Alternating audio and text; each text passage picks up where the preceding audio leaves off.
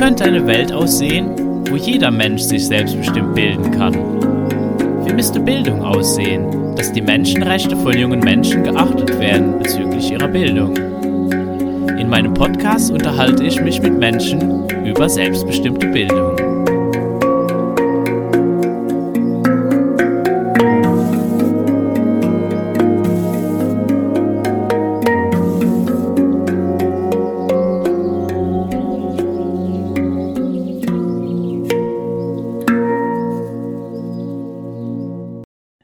Ich freue mich heute, Sarah und Thomas zu begrüßen vom Kanal Mutausbruch.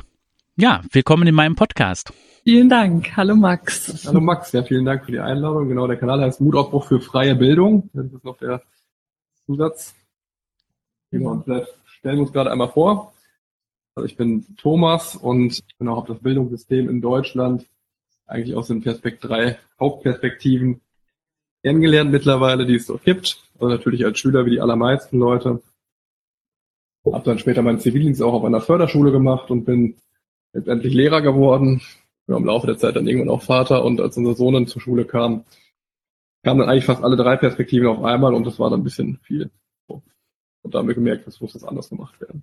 Genau, ja, ich ähm, habe mich parallel ganz, ganz viel mit dem Thema Entscheidungsfindung befasst. Also ich ähm, bin Soziologin mit dem Schwerpunkt Organisationsforschung und habe ja im Grunde schon ganz, ganz lange mich mit dem Thema ähm, ja zunächst relativ unbewusst befasst und dann aber auch ähm, ja geforscht und ähm, ja das hat mich seit vielen Jahren eben begleitet die Frage wie werden Entscheidungen getroffen ähm, also in Organisationen aber dann eben auch ja beim Individuum zuletzt habe ich an der Uni ähm, Studierende beraten, die eben mit Studienzweifel zu tun hatten oder eben Studien abbrech, ihr Studium abbrechen wollten. Und das Ganze ist dann zeitlich spannenderweise eben auch schon in die Corona-Zeit gefallen, ähm, wo wir dann einfach nach und nach vom Leben dieses Thema nochmal in einer ganz anderen Weise präsentiert bekommen haben und gemerkt haben, ja, bei uns sind jetzt bestimmte Entscheidungen eben auch sehr, sehr überfällig und reif. Ja, auch wenn wir gespürt haben, das macht unser Leben nicht unbedingt einfacher und komfortabler, ähm, ja, kamen wir um, um einen bestimmten Weg eben nicht mehr herum. Und das war dann eben der Weg, in die selbstbestimmte Bildung. Und ähm, ja, so griffen dann sozusagen unsere verschiedenen Biografien, inklusive natürlich der Elternschaft, ineinander ähm, und haben uns eben zur Gründung von Mutausbruch für freie Bildung geführt. Genau, das vielleicht so in Kürze. Also das war sozusagen der Tropfen, der das fast zum Überlaufen gebracht hat, als dann sozusagen diese, diese Lockdowns ausgerufen wurden. Ja, im Prinzip ja. Also im Endeffekt, äh, unser Sohn wurde äh, ein halbes Jahr früher eingeschult. Der wurde im äh, Sommer 2020 eingeschult, ist dann erstmal zur Schule gegangen. Und da haben wir halt schon Veränderungen gemerkt, die uns äh, aufhorchen ließen. Genau, wobei man nicht sagen kann, dass wir jetzt ganz, ganz neu sozusagen im Thema selbstbestimmte Bildung waren. Also als er noch sehr klein war, ist uns schon aufgefallen, ja, dass das alles nicht so ganz hinhaut mit diesen ganzen ja, Vorgaben und was ist altersgemäß, ähm, als uns der ähm, Kinderarzt irgendwann bei der U3 dann äh, anhielt, so ein bisschen die sprachliche Förderung zurückzufahren, weil er ja eigentlich erst zwei Wortsätze sprechen müsste, aber er schon ganze Romane erzählt, ähm, ja, hat uns das irgendwie relativ schnell aufhorchen lassen. Ne? Einfach auch, weil wir es uns praktisch gar nicht vorstellen konnten. Sollen wir jetzt aufhören, Bücher zu lesen oder ne, es war nicht so, dass wir ihn jetzt irgendwie getriezt haben und ähm, ja, sehr, sehr ehrgeizig ehrgeizig ihn erzogen haben, sondern dass einfach sein Interesse ganz, ganz groß war. Und ja, das hat uns nach und nach einfach so ein bisschen, ähm, ja, auf so einen gesunden, ich würde mal sagen, gesunden Abstand zum System in so eine Beobachterperspektive gehen lassen. Wir haben dann Filme wie Alphabet uns angeschaut und eigentlich war von Anfang an so ein bisschen ja, so ein mulmiges Gefühl bis hin zu Bauchschmerzen bei der Vorstellung, irgendwann ist er in einem Alter, wo er in diesem Land quasi in die Schule gehen muss. Ähm, Endeffekt steckte vorher schon die Idee bei uns äh, in den Köpfen, dass wir eventuell auswandern würden vorher, aber das Leben ist dann erstmal anders gekommen, genau. Und so kam es dann doch zu der Einschulung. Was für ihn auch, genau, erstmal spannend war. Wir sind dem Fluss des Lebens einfach so ein bisschen gefolgt, haben uns zwar freie alternative Schulen angeschaut, aber letztendlich war die Dorfschule das, ähm, ja, was sich erstmal am passendsten angefühlt hat. Aber wo wir tatsächlich ja, im Grunde von Woche zu Woche konnten wir dabei zuschauen, ähm, wie unser Sohn so seine natürliche Lernbegeisterung verloren hat, wie er so ein bisschen ähm, ja so resignierter wurde, ähm, haben am Anfang ja auch gar nicht so das in Frage gestellt, dass es sehr, sehr aufwendig war, ihn zum Beispiel zum Hausaufgaben machen ähm, dabei zu begleiten. Also man musste ihn jetzt nicht zwingen, aber es war wirklich wahnsinnig, also ja, jedes Wort irgendwie musste man so ein bisschen aus ihm rausziehen, obwohl man ja wusste, er kennt das, er weiß das, aber es war so wirklich gar keine Motivation und wir ähm, haben uns eben auch gar nicht als diejenigen jetzt verstanden, die das, die das rauskitzeln müssen. Ne? Und dann ja kam eben eins zum anderen, dann kamen viele, viele verstörende Rückmeldungen aus der Schule, die ihn dann so ein bisschen in einem ganz anderen Licht erscheinen ließen, wo, wo es so ein bisschen um ja, Rebellentum ging, wo er wirklich auch ähm, ausfallend gegenüber Mitschülern wurde, wo er einfach ein sehr sozial auffälliges Verhalten an den Tag gelegt hat, was wir von ihm gar nicht kannten. Ähm, Im Nachhinein, also anderthalb Jahre später, ist es für uns erst so richtig als gesamtes Bild verständlich geworden, dass er einfach vollkommen überfordert war mit dem sozialen Kontext, mit der Nichtfreiheit, ähm, an welchem Ort er sich mit welchen Menschen gemeinsam aufhält und ja, ähm, gleichzeitig eben massiv unterfordert vom Stoff her und von der Art des Lernens, ähm, ja, die nicht seine war und da kamen viele Dinge zusammen. Im Endeffekt hat er sich äh, genau, sehr lange schon immer sehr frei mit Themen beschäftigt, CDs, über Bücher, sonst irgendwie auch wirklich selber eigenständig damit beschäftigt und dieses Direktive in der Schule, das war halt einfach auch überhaupt nicht seine Art und Weise zu lernen. Ich finde es eben auch spannend, dass, weil ihr habt, hat ja jetzt erzählt so, dass eben schon, schon vor eben das Schule überhaupt ein Thema war, einfach schon damit in Kontakt gekommen seid und schon feststellen durftet, so, ey, Moment mal, warum sagt mir jetzt irgendwie ein Arzt, der, er, ist eigentlich schon zu weit in seiner Entwicklung oder irgend so, also dass,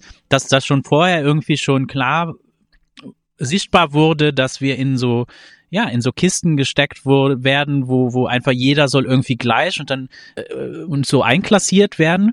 Und dann eben natürlich, klar, wenn du dann äh, Dinge wie, ja, wie Filme, wie Alphabet und so weiter schon vorher eben dann entdeckst, gehe geh ich mal davon aus, dass sich das dann natürlich auch, dass er das ja dann auch gespürt hat, auch von eurer Haltung. Das heißt, dass er bei euch dann was erlebt hat und schon sehr früh eigentlich äh, erleben durfte, naja, aber ich es ist okay, wie ich bin und ich kann in meinem Rhythmus und ich kann, ich kann selber entscheiden. Und dann ist natürlich so ein Schuleintritt noch ein krasserer Schock, äh, kann ich mir auf jeden Fall gut vorstellen, äh, weil du dann natürlich noch sensibler bist, weil du einfach schon ein Bewusstsein hast, ja, aber Moment mal, das geht ja ganz anders oder ich habe das vorher ganz anders gemacht, wo ich mir vorstellen kann, es gibt ja auch dann natürlich junge Menschen, die dann nicht dieses Privileg hatten, und zum Beispiel schon sehr früh eben fremdbetreut wurden in, in Kitas oder in, in, in Krippen und so weiter. Und dann kommst du natürlich noch viel früher in Kontakt und bist eben früher schon eigentlich ja abgestumpft, würde ich fast sagen, Spannenderweise waren wir jetzt gar nicht so die klassischen Kita-freie Familie. Also wir haben tatsächlich auch, wir waren relativ früh auch beide wieder berufstätig und er war ja jetzt nicht super früh, aber ähm, so mit zwei war er ähm, in der Kita und hat so eine ganz normale Kita-Karriere im Grunde auch äh, nicht ganz so lang. Also wir, ja. hatten, nie, wir hatten nie so einen vollen Kita-Platz, genau. wie es wie es ne, von, von 7 bis 16 Uhr oder ja. 17 Uhr das nicht, aber ne, er war halt vormittags betreut. Genau. Wir haben beide Teilzeit gearbeitet, so dass natürlich auch mhm schon viel Zeit gemeinsam da war. Hat tatsächlich eine Kita-Erfahrung gehabt. Genau, also es war jetzt nicht komplett fremd für ihn, aber du hast absolut recht. Ähm, er hatte dieses Bewusstsein und vor allem eine ganz, ganz hohe Sensitivität. Auch für die Frage, welche, also was bedeuten Regeln, ne, was ist für mich sinnvoll, was, was macht für mich keinen Sinn. So, das wurde bei uns immer sehr offen auch diskutiert. Also ich bin selber auch in der Familie aufgewachsen. Wir haben schon ganz, ganz früh Familienrat und solche Dinge. Also ne, ja, für uns war das, wir haben das sehr früh einfach schon gelebt und da hast du absolut recht, da hatte er dieses Bewusstsein. Dennoch hatten wir erstmal so die Illusion, ja, weil seine Lehrerin einfach auch einen fitten Eindruck machte und viel differenziert hat. Ja, auch mit fitteren Schülern ähm, hatten wir zumindest am Anfang den Eindruck, gut zurechtkam. Ja, aber eben was bedeutet differenziert? Ne, das ist dann halt in, in, in dem Moment war uns das nicht so klar, dass es halt nicht nur heißt, okay, ähm, die stärkeren Schüler kriegen halt irgendwie die Arbeitsblätter mit vier Sternen und die schwächeren jetzt mit einem. Das hat an der Stelle einfach leider gar nicht gereicht, sondern das war eine ganz andere Art von, na, dieses, dieses Zwanghafte, was der, er im der, Grunde... der Zugang war einfach ein Genau. ganz anderer, als äh, er von sich aus den gewählt hätte. Mhm. Und äh, Thomas, du, du bist ja selber Lehrer. Und ich meine, du kennst ja dann sozusagen auch die, also diese Seite von, von der Medaille sozusagen, ebenso diese Erwartung, die ja auch an Lehrer gestellt wird. Ich meine, es ist ja nicht so, dass auch dann die Lehrerin äh, eures Sohnes dann, äh, ja, also die, der, euer Eindruck ist ja wahrscheinlich auch nicht komplett aus der Luft gegriffen. Also die hat wahrscheinlich schon diesen Anspruch auch gehabt und und wie, Ja, wie, absolut. wie empfindest du das denn eigentlich selber als, als Lehrer? Wie gehst du eigentlich damit um? Weil da, also, also ich persönlich habe das immer so erlebt, dass das schon so eine Erwartung von außen gibt, so der Lehrer macht, dass Menschen irgendwas lernen. und, ne, und wenn wir jetzt selbstbestimmte Bildung gucken, dann wissen wir jetzt eigentlich, ja, aber das funktioniert gar nicht. Nein, also im Endeffekt ist das eine Illusion und es ist auch ein Spagat, wo ich nach einer Neuorientierung auch gucke. Ne? Das ist einfach, ähm, ja, das ist, ist nicht mehr so wirklich zusammenzuführen. Das sind die Erwartungen, die öffentlich gemacht sind, aber natürlich auch die Bedingungen, die man hat, um selbstbestimmte Bildung in Schule halt äh, leben zu können. Ne? Das kann man natürlich ein Stück weit Fenster öffnen, sage ich mal, aber es ist ähm, einfach Grenzen gesetzt. So. Und, ähm, Gleichzeitig hat das natürlich diese Anfangszeit, glaube ich, sehr erschwert, ne? Dass Ja. dadurch, dass du Lehrer warst, hat man natürlich auch noch so diesen, diesen Glaubenssatz, das muss doch irgendwie machbar sein, das muss doch irgendwie gehen. Und der ist ja fit, ne? Der ist clever, der ist fit. Warum, warum kriegt man das denn jetzt nicht kompatibel? Mhm. Das war schon was, wo wir ordentlich zu nagen hatten. Und jetzt vielleicht nochmal, um die ähm, Schleife nochmal zu kriegen zu deiner Nachfrage. Die Lockdowns hatten insofern dann nochmal einen, ja, einen Wendepunkt dargestellt, als dass wir dann ja von heute auf morgen und witzigerweise heute vor zwei Jahren war der letzte Tag vor den Schulschließungen, haben wir vorhin gemerkt. Und ähm, ab dann hatte man ja wieder den direkten Vergleich, oder was heißt wieder, man hatte erstmals, hatten alle Eltern ja einen direkten Vergleich, wie fühlt es sich an, wie funktioniert es, wenn mein Kind in der häuslichen Umgebung lernt. Und wenn er erstmal die gleichen Inhalte, das gleiche Material wie in der Schule, aber eben zu Hause hat. Und was passiert dann mit meinem Kind? Und das war ja, ne, diese Art von Vergleich gab es ja so vorher einfach noch nie. Und das fanden wir etwas ganz, ganz Spannendes, was da passiert ist. Genau, es war noch ziemlich weit natürlich entfernt von äh, thematischer Selbstbestimmung, aber es war zumindest zeitlich sehr selbstbestimmt, ne, wann die Aufgaben gemacht werden konnten. Also es gab dann äh, die Technik, die die Grundschule äh, zur Verfügung hatte, war relativ begrenzt. Das heißt, es gab einmal die Woche eine Videokonferenz und ansonsten war das Ganze in Wochenplänen abgefasst und äh, dann hat unser Sohn sich halt entschieden, das einfach am ersten Tag alles fertig zu machen und dann hat er die Woche frei gehabt. So, ne? Mhm. Also, ja, Perspektive. Und konnte parallel, hatte er dann noch den riesen Luxus, dass Papa gegenüber am Esstisch seine Fünftklässler ähm, unterrichtet hat und er dann irgendwie spannende Themen auf einmal mitbekommen konnte. Geometrie und ja, hat sich da völlig für begeistern können und saß ihm dann gegenüber und ähm, ja, also das war eigentlich so eine Offenbarung für alle, ne? dass das, was da eigentlich alles möglich ist und was dann auch in der Familie wieder so für eine für ein Kraftpotenzial geweckt wird, wenn das so ähm, ja auf so vielen Ebenen zumindest schon in Richtung Selbstbestimmung geht. Ne? Und ähm, ja, dann kam eben eins zum anderen. Also das nach mehreren Wochen war es für uns eigentlich so deutlich, ähm, wie viel besser es ihm geht, ähm, tatsächlich auch gesundheitlich, weil er in der Schule doch sehr regelmäßig, sehr auffällig viel erkältet äh, war und angeschlagen. Und das war einfach mit, mit einem Schlag war das weg. Ne? Und ähm, das ist bis heute angehalten. Einzige Ausnahme waren tatsächlich sechs Tage, wo er im Sommer nochmal reingeschnuppert hat. Ähm, ja, einfach um die Idee, wie ist es ohne Corona? Hatten wir so mit unserem Anwalt so ein bisschen dann besprochen, ne? Vielleicht ja nochmal den Weg in die Schule ohne Corona. Und ähm, das war tatsächlich wahnsinnig spannend. Also das war, waren sechs Tage und ja, danach war vollkommen klar, ähm, so der Weg ist es nicht mehr. Und er war dann aber drei Wochen lang ganz, ganz krank. Also hat wirklich im wahrsten Sinne hat er seine Stimme verloren. Er konnte, das habe ich noch nie vorher bei ihm erlebt, er konnte nicht mehr sprechen. Ne? Der musste alles aufschreiben, hatte Kehlkopfentzündung und so weiter. Und ich fand das so symbolisch, ne, dass diese Schule diesem Kind einfach seine Stimme entzogen hat. Ja, das das hat für uns einfach Bände gesprochen, weil er, er konnte es nicht. Und ich glaube, in dem Alter können ganz viele Kinder das noch nicht artikulieren. Mama, ich will nicht in die Schule gehen. Das können 15-Jährige, das können, ne, manche, manche 10-Jährige sind auch so fit, ne, aber das können eben nicht alle. Und das war etwas ganz Wichtiges, was ja, wir. Bei der Konditionierung, die wir haben, können das selbst alle, nicht alle 15-Jährigen. Genau. Also selbst 15-Jährige können da ja. andere Probleme zeigen. Dann. Genau, ne? aber dass man eben andere Marker hat, ähm, wo man das als Eltern eben erkennen kann und muss.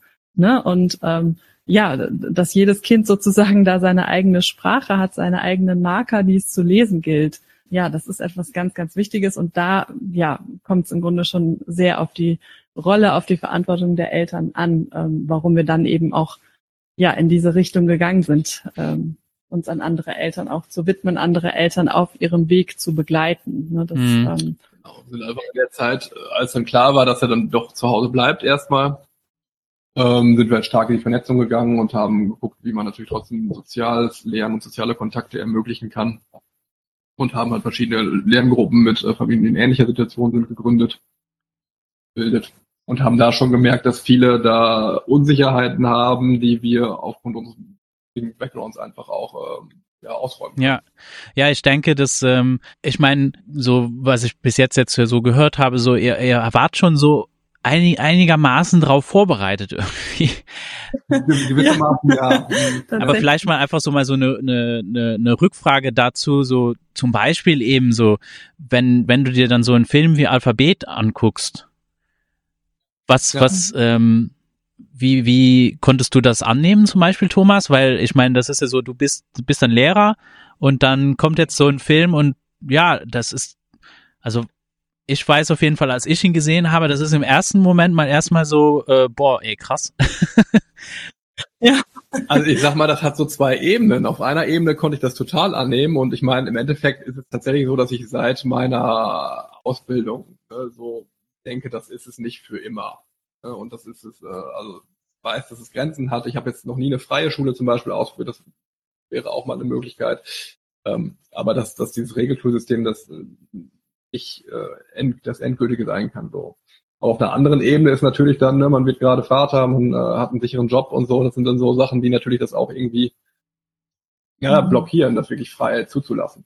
Ich kann mich da noch gut dran erinnern, ehrlich gesagt, dass, dass man, dass so ein Teil von uns total begeistert war, aber dass diese Begeisterung einfach richtig gebremst wurde aus Angst noch so, ne? Mhm. Ähm, ja, aus Angst vor dem System und auch aus Angst vor der eigenen Courage damals noch tatsächlich. Und ähm, ja, das, das ist bis heute etwas, womit wir uns sehr, sehr bewusst ähm, auch immer wieder ähm, beschäftigen. Ne? Ähm, und, und jeder hat diesen Teil in sich, ähm, der ja hineinpassen möchte in eine Gemeinschaft, der dazugehören möchte, der ähm, nicht aus der Rolle fallen möchte und so weiter. Das sind einfach ähm, Bedürfnisse eines jeden Menschen und ähm, ja, die das, das ist erstmal völlig in Ordnung, die zu haben, aber wichtig ist eben, das zu sehen und ja, sich, sich eben zu trauen, dann auch in Prozesse zu gehen, die, die wehtun, ne? die wehtun, weil sie vielleicht diese ganzen Dinge ähm, diese ganzen Bedürfnisse erstmal auf die Probe stellen, aber ja, wahrhaftiger sind, mhm. viel wahrhaftiger sind als,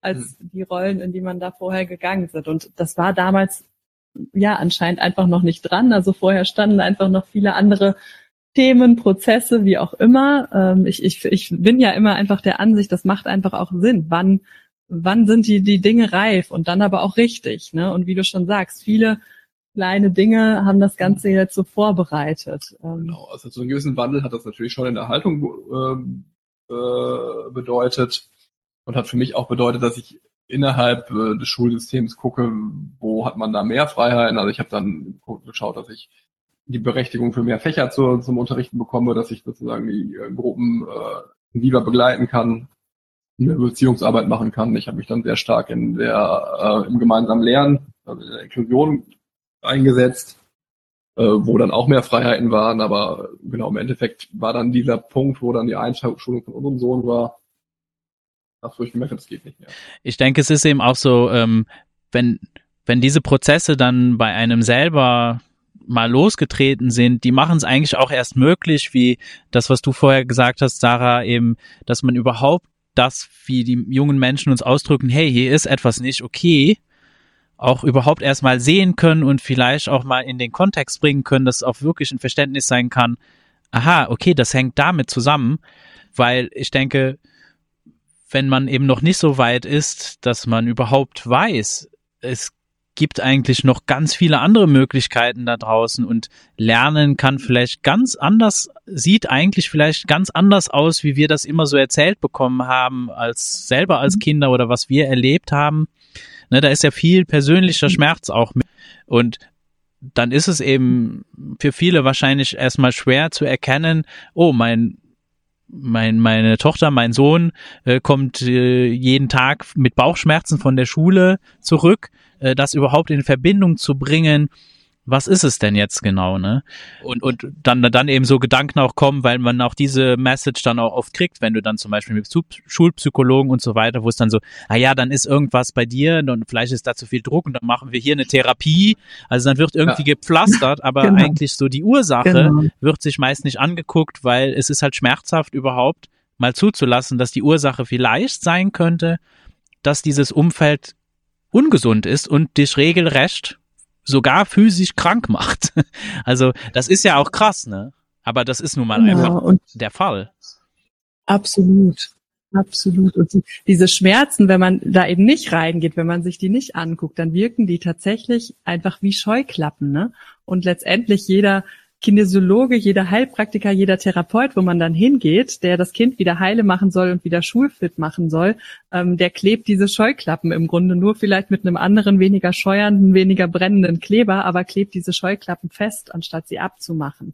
Ne? Und das ist halt einfach unsere Idee ist einfach tatsächlich, indem wir mit ganz verschiedenen Familien, mit ganz verschiedenen Wegen äh, ja in die selbstbestimmte Bildung sprechen, uns das anhören, das anderen verfügbar machen, aber auch selber ja Familien begleiten durch diese Prozesse, letztendlich auch durch den Schmerz. Ja, ist einfach die Idee, dass dass diese Scheuklappen nach und nach abgelegt werden und dafür braucht man, wie du schon sagst, ganz ganz viel ähm, wissen. Ne? Und das hat einen Grund, dass wir damals, also dass Thomas damals noch nicht nach Alphabet sofort gesagt hat, hey, ich ziehe mir jetzt Peter Gray und andere rein und ähm, ne, mache jetzt irgendwie Selbststudium, selbstbestimmte Bildung, sondern genau, das kam dann erst später, als es dran war. Und das ist das ist völlig in Ordnung und nicht jeder muss, muss jahrelang ähm, Bücher dazu wälzen. Das, das ist gar nicht notwendig, da bin ich überzeugt von, sondern letztendlich, ja, reichen reichen manchmal so ein paar Tropfen und man fühlt das ja dann selber schon. Ne? Also man hat, jeder hat das ja irgendwo in sich, so dieses Gespür, da muss doch jenseits meiner Scheuklappen, da muss doch noch viel, viel mehr sein.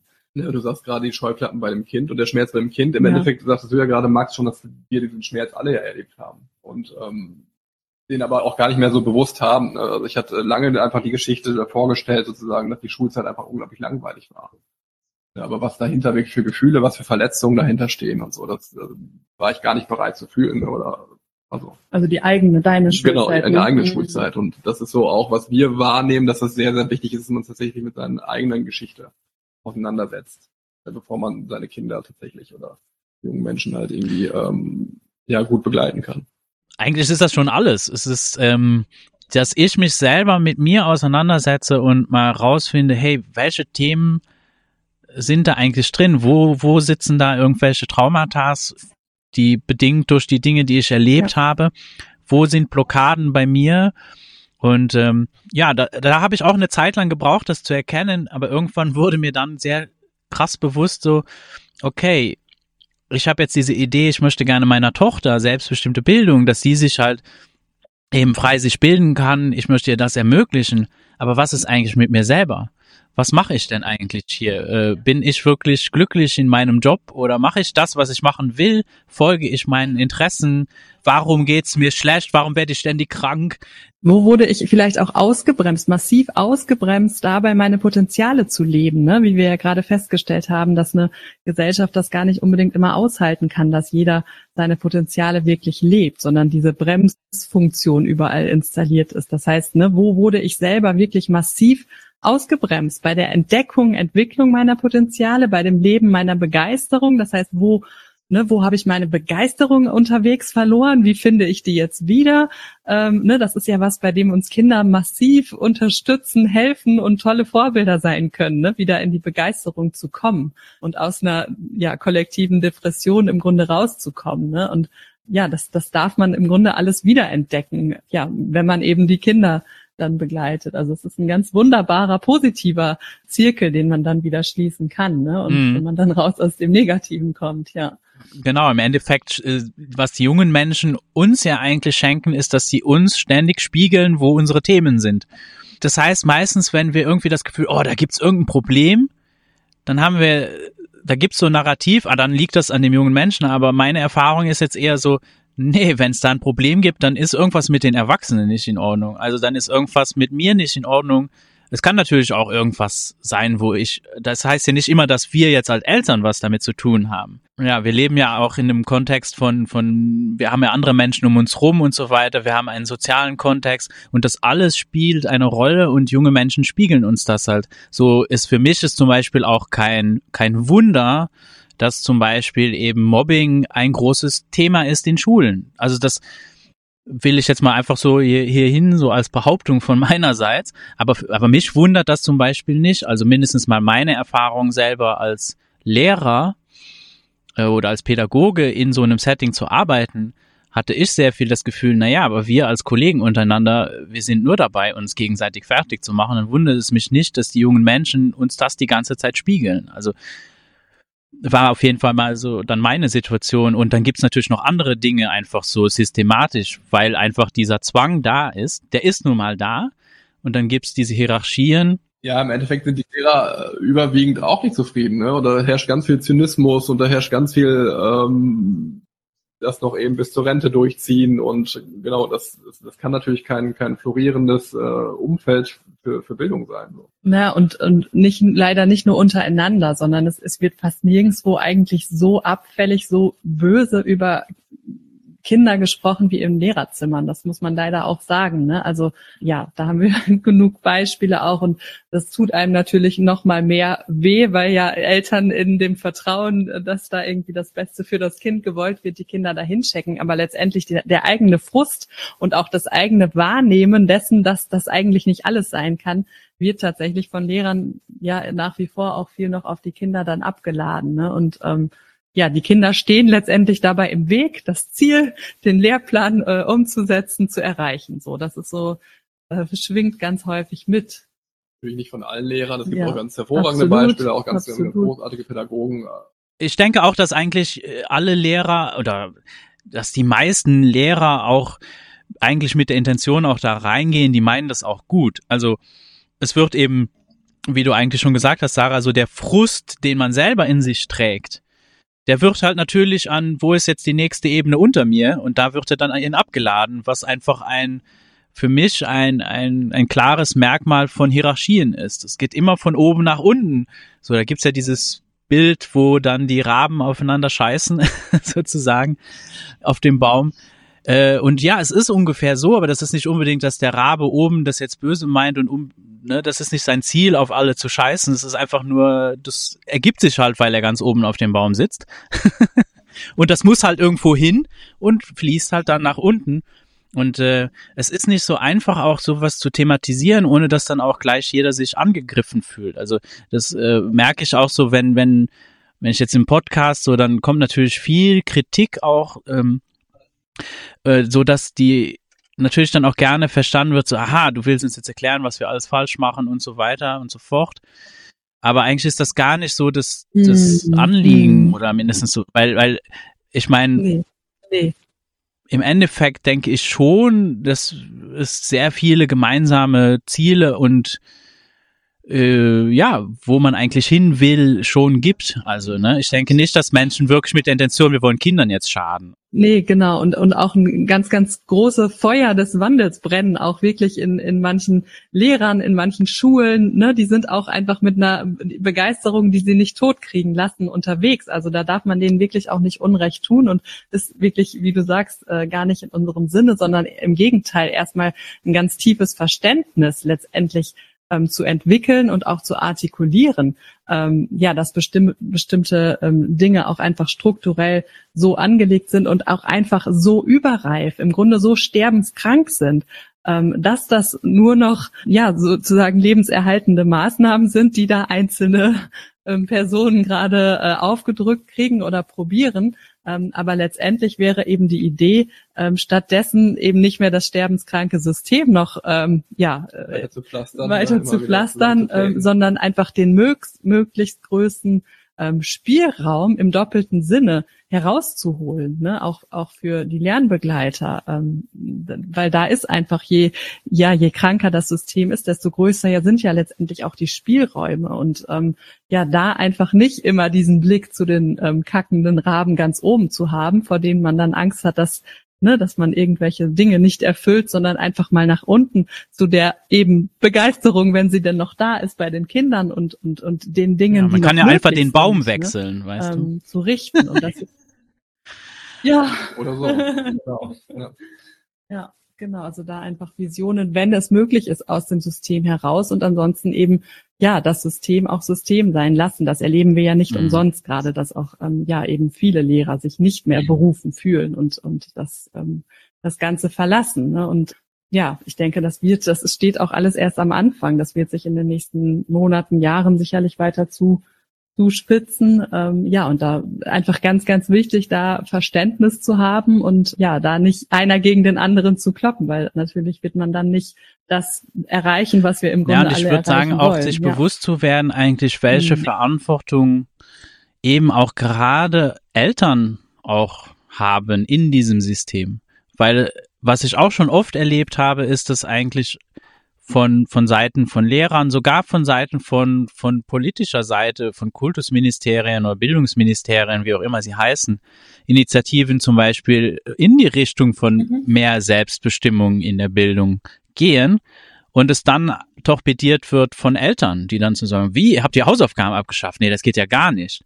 Das muss alles so bleiben, wie es ist, eben auch aus Angst. Und da, denke ich, kommt man wieder zurück auf diesen Punkt von, solange wir nicht wirklich als individuelle Menschen bereit sind, unsere Themen anzugucken und wirklich da mal tief reinzufühlen, was ist mir eigentlich passiert als junger Mensch, wie habe ich das erlebt und warum habe ich eigentlich auch so Erwartungen, warum, wo kommt dieser Glaubenssatz her, dass wenn die jetzt nicht bestimmte Dinge aus einem Lehrplan lernen, dass dann sie keine, dass dann junge Menschen keine Zukunft hätten oder äh, wo kommen all diese Ideen her oder so? Ich, du musst aber ein Diplom haben, sonst kriegst du nachher keine Arbeit, äh, was du bestimmt als Soziologin bestätigen kannst, dass ja, diese Dinge einfach gar nicht stimmen. Ja.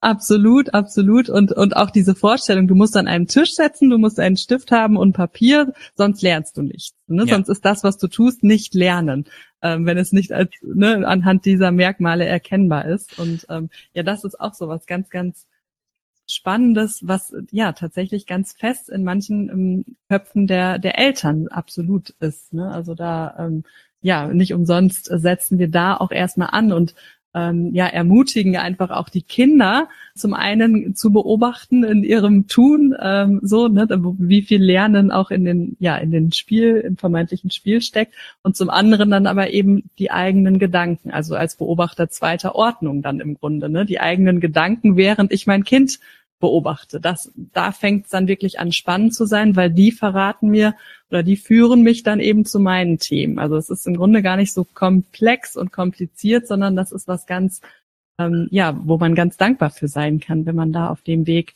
ja, ja, zu den Glaubenssätzen ähm, geführt wird. Und das, das erleben wir natürlich auch. Manchmal ist das wirklich nicht witzig und man möchte wirklich wegrennen, bevor man sich die Glaubenssätze anguckt oder ist dann doch eben nochmal auf das Kind lieber sauer, weil es einfacher ist. Ja, aber die Kraft und der Mut, den wir jetzt brauchen, die entsteht halt einfach aus genau daraus. Ne? Ja, das hängt leider ganz, oder was heißt leider, das hängt ganz eng zusammen, ja. Und wie du so schön gesagt hast, Max, gerade ist, dass wir als Eltern tatsächlich erkennen müssen, dass die Verantwortung hauptsächlich bei uns liegt. Ja, und dass äh, man nicht sagen kann, das System ist so. Ich meine, wir, wir sind alle so groß geworden, dass uns im Endeffekt diese Expertise abgesprochen wird, die wir nat ja, natürlich als Eltern einfach haben. Ne? Dass wir Experten für, für unsere eigenen Kinder sind und wissen, wie, wie, wie unsere jungen, äh, wie unsere Kinder ticken. Ja, in der Schwangerschaft letztendlich schon, ne, mit dem Messen und Wiegen und ähm, ja, die Mutter, die eigentlich alles an Gespür, an Gefühl in sich trägt, ähm, ja, kriegt dann diesen Mutterpass und äh, ja, externalisiert sozusagen diese, diese Expertise erstmal. Und wenn man das nicht irgendwann, Moment mal, so einen Haker hat und das vielleicht wieder umkehrt und sagt, nee, stopp, ne? also die Erzieherin weiß nicht besser, was meinem Kind gerade gut tut als ich. Wie sollte sie? Ähm, ja, aber das, genau, das passiert ja leider äh, ja erstmal nur bei wenigen, ähm, weil es natürlich einfacher mhm. ist zu schimpfen. Ne? Und das ja erleben wir natürlich in unserem privaten und beruflichen Umfeld ganz viel, dass die Leute manchmal rufen die uns auch an und buchen eine Beratung und schimpfen dann aber eigentlich nur und man hat auch das Gefühl, eigentlich wollen sie gar nicht mehr, als sich einfach einfach auskosten. Ist auch völlig in Ordnung, ne? über wen und was auch immer. Aber genau, ja, es, wenn wir wirklich weiterkommen wollen, dann, dann dürfen wir den Blick eben tatsächlich nach, nach ja. innen richten. Ne? Ja, und viele, wir haben einfach, es ja. gibt einfach viele Geschichten da draußen, die wir immer so erzählt bekommen, die auch viel an Angst geknüpft werden. Also so ein bisschen so wie eben so Grimms Märchen, äh, eben dann auf einer ganz anderen Ebene. Und das zum Beispiel ein Thema, was ich immer sehr spannend finde. Mhm. Und jetzt finde ich es mal interessant, einfach nur, Sarah, weil du gesagt hast, dass du eben Soziologin studiert hast. Weil ein großes Thema, was mich auch äh, ganz früh einfach was mir begegnet ist, ist eben immer die Frage, was ist denn mit der Sozialisation? Und zufälligerweise war es so eben so nur kurz so, äh, wieso ich dann auch darauf so angesprungen bin, in meinem Pädagogikstudium habe ich dann entschieden, also wir konnten das Pädagogikstudium, war sehr interessant, da durften wir selbstbestimmt die Themen wählen, über die wir dann eine Abhandlung. Das heißt, eigentlich war das ziemlich schlau gemacht. Unsere, meine Pädagogikprofessorin hat eben entschieden, naja, wie wäre es denn, wenn ihr eigentlich sozusagen den Unterricht gestaltet und ihr macht die Recherche und ihr, jeder stellt ein Thema vor und ich habe mir halt Sozialisation ausgesucht Und das war dann immer sehr witzig, wenn ich eben mit dieser mhm. Frage konfrontiert wurde, ähm, weil mir dann ganz schnell aufgefallen ist, die wissen alle gar nicht, was Sozialisation eigentlich ist. Magst du vielleicht dazu kurz ein bisschen mhm. was erzählen, weil das mhm. ist ja bestimmt auch in Deutschland eine Frage, die vielen an den Kopf geschmissen wird. Wenn, wenn du eben jetzt außerschulischen Weg gehst, äh, gehst, dass dann die große Angst ist, ja, aber die Sozialisation, es ist doch wichtig, dass sie in die Schule gehen wegen der Sozialisation. Ja, ich fand einen anderen Begriff tatsächlich, da bin ich sofort viel mehr drauf angesprungen, den du gerade in deiner Erklärung ähm, benutzt hast oder indirekt benutzt hast, nämlich Storytelling. Das war ich was, was ich im Studium wahnsinnig faszinierend fand und ich stimme dir absolut zu. Ähm, das reicht Absolut, wenn wir weniger, aber markante, prägnante Geschichten letztendlich ähm, ja streuen, die sich so einbrennen. Also der Klassiker, bei mir zumindest hat es bis letztes, vorletztes Jahr wunderbar funktioniert. Der Klassiker, dieses die Polizei kommt morgens und holt deine Kinder ab, wenn du die nicht schickst. Ne? Und ähm, ja, die werden, werden dir entzogen, wenn du die Kinder nicht in die Schule schickst. So, in dem Moment kannst du natürlich Eltern vollkommen fesseln, vollkommen in ihrer eigenen Angst ja, binden, blockieren, ähm, ja, dass sie im Grunde nicht handlungsfähig sind, aber sie fühlen sich handlungsfähig. Ne? Und, und das, das hat eine wahnsinnige Kraft natürlich. Ne?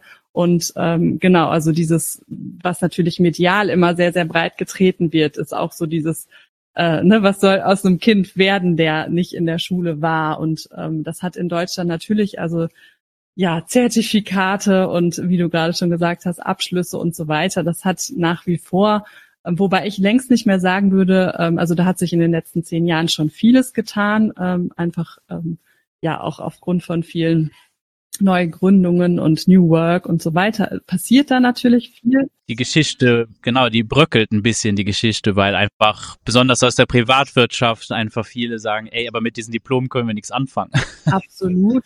Richtig, richtig. Ne? Und, oder in, ja. in der Informatik, ganz klassisch. Also wir hatten vor zwei Wochen auch noch ein Interview mit äh, Nikolai Binder, der das so schön erzählt hat, dass er einfach in der, ja, in der IT irgendwie eine Zeit lang gejobbt hat und das hat keinen interessiert, was du da studiert hast. Ne? Da, da interessieren dich ganz andere Sachen. So die Nerds, die irgendwie quasi ganz viel Schule geschwänzt haben, weil sie gezockt haben, das waren da die allergrößten, gefragtesten ähm, in der Firma, ne, klar. Und das ist so, eine riesige Branche, die ganz, ganz vieles verändert und die bestimmte Narrative, genau wie du sagst, eben bröckeln lassen hat. Das bröckelt immer mehr. Und wenn wir auch einfach sehen, wie sich die Welt verändert, entwickelt, was werden äh, in wenigen Jahren oder ne, was wird man für Menschen brauchen, dann ist das völlig absurd. Ja, bestimmte Diplome, bestimmte Zertifikate und so weiter werden völlig absurd, ähm, die zu fordern, ähm, in, zumindest in dieser Massivität. Das mag in bestimmten Bereichen ja noch eine gewisse Berechtigung ähm, behalten äh, und sicherlich werden sie nicht alle irgendwie von heute auf morgen fallen, aber genau, also was ja am, am aller, allermeisten gefragt ist und noch mehr sein wird, ist ja das Thema Flexibilität ne? und ja, in der Lage sein, einfach Lösungen zu entwickeln für verschiedenste Arten von Problemen an, also mit begrenzten Mitteln so, ne? Das, das ja, wird ja sich immer weiter auch entwickeln und ähm, ja, ich denke, da sind wir auf einem sehr, sehr guten Weg, wenn wir in Richtung selbstbestimmte Bildung denken ähm, und schauen. Und einfach sich selber auch kennen und seine Fähigkeiten kennen ja. und vielleicht auch seine Grenzen kennen. Ne? Absolut. Ja. Und das ist ja was, wo Schule einen so heutzutage gar nicht ranführt. Ja. Und nochmal, um bei den Zertifikaten zu bleiben, also ich denke auch, dass man die Zukunft die an Wichtigkeit verlieren werden. Und dennoch gibt es ja auch die Möglichkeit, die schulfremd einfach äh, zu absolvieren in Deutschland. Das ist auch den wenigsten bekannt. Man denkt dann so, man, die Kinder gehen nicht zur Schule, dann kann aus denen nichts werden, die kriegen keinen Abschluss, aber das ist nicht so. Ne? Man, kann, man kann alle deutschen Abschlüsse kann man auch schulfremd absolvieren. Wenn es denn dann Sinn macht, ne, genau. Und das ist auch sowieso, ich, ich sage immer so, das ist immer das tatsächlich eine der ersten Fragen, die so von Eltern kommt, äh, eben so, ja, aber was mit Abschlüssen und wie, wie lernt er denn lesen und rechnen und, und was auch immer, dieser ganze Kram und äh, im Endeffekt einfach äh, aus Erfahrung kann ich immer nur dazu sagen, du, das ist eigentlich das Einfachste. das ist, das ist wirklich die kleinste Herausforderung, weil äh, das ist gar nicht so kompliziert. Also da brauchst du gar nicht so viel machen, weil ja.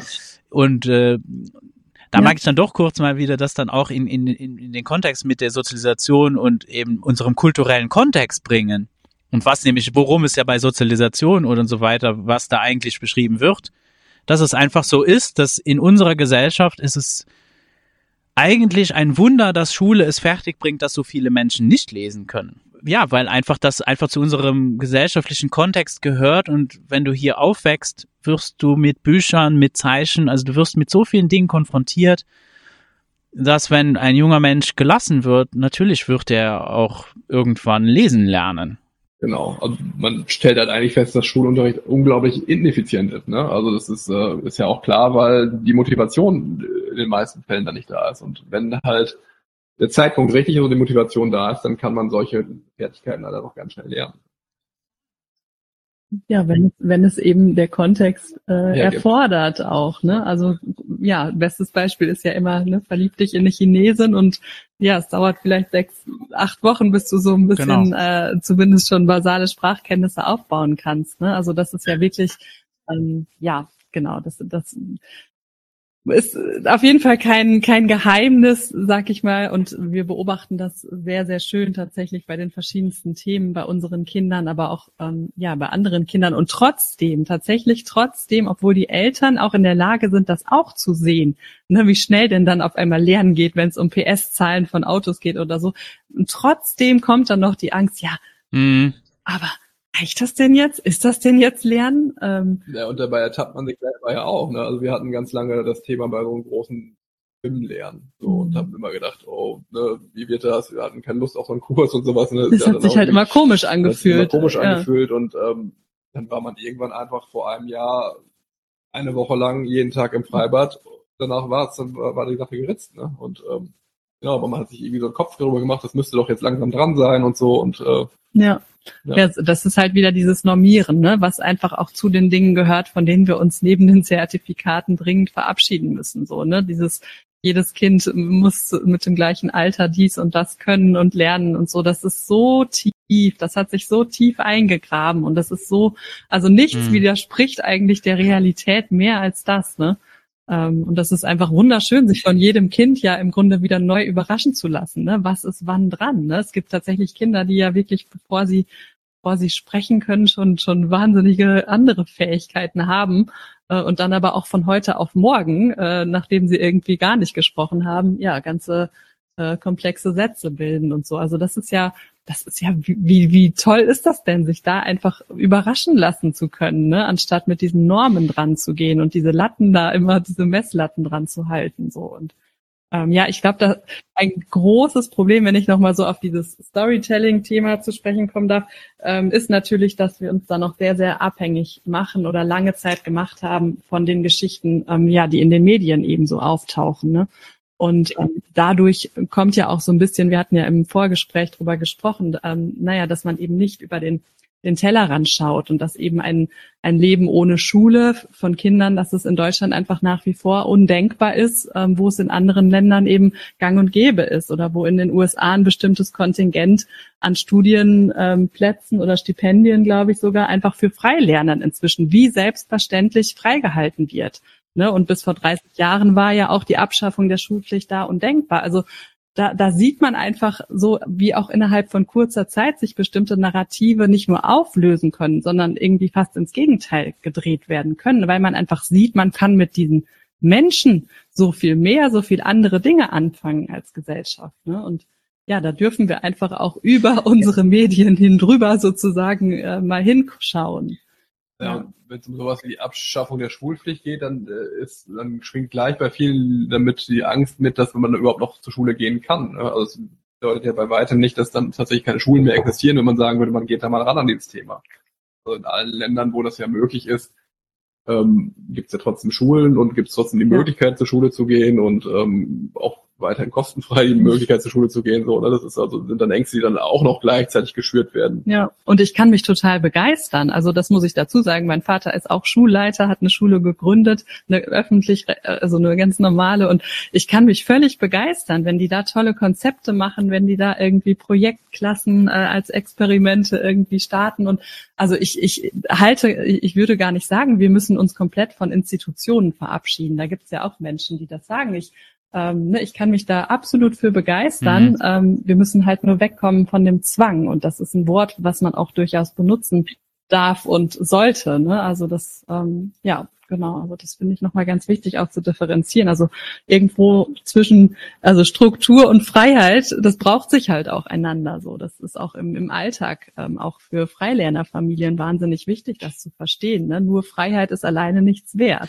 Ja, und wir strukturieren unser Leben ja auch und junge Menschen strukturieren und suchen nach auch so viel Struktur, wie sie dann eben auch brauchen. Eben, aber die müssen dazu nicht gezwungen werden. Und ich meine, das ist ja deswegen spreche ich ja auch ganz bewusst über selbstbestimmte Bildung, da das einfach auch nichts damit zu tun hat, ob das jetzt in einer Schule, ob das außerhalb einer Schule ist, das spielt eigentlich keine Rolle, sondern es ist, es ist mehr die Haltung von den Erwachsenen gegenüber, von der jungen Generation.